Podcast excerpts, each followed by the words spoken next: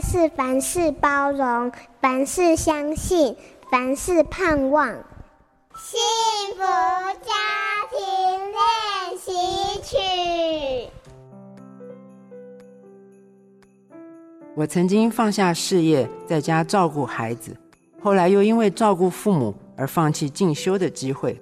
这些选择就好像是走了一条很少人走的路。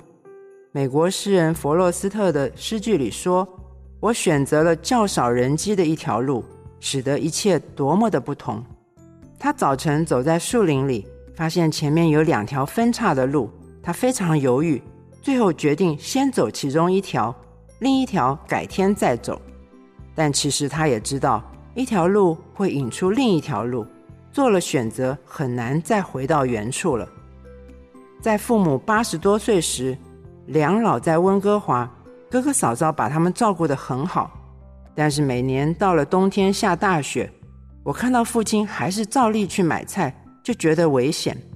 后来两老回台，母亲精神状况每况愈下。决定找安养院时，我就一口答应肩负起这个重大的责任了。母亲将近九十五岁生日的时候，有一次对我说：“真是对不起你，麻烦你了。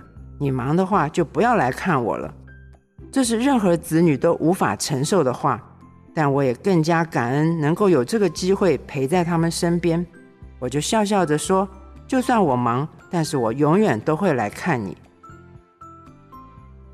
在家庭关系里互相成长，幸福不灭。我是中华信义神学院顾美芬老师。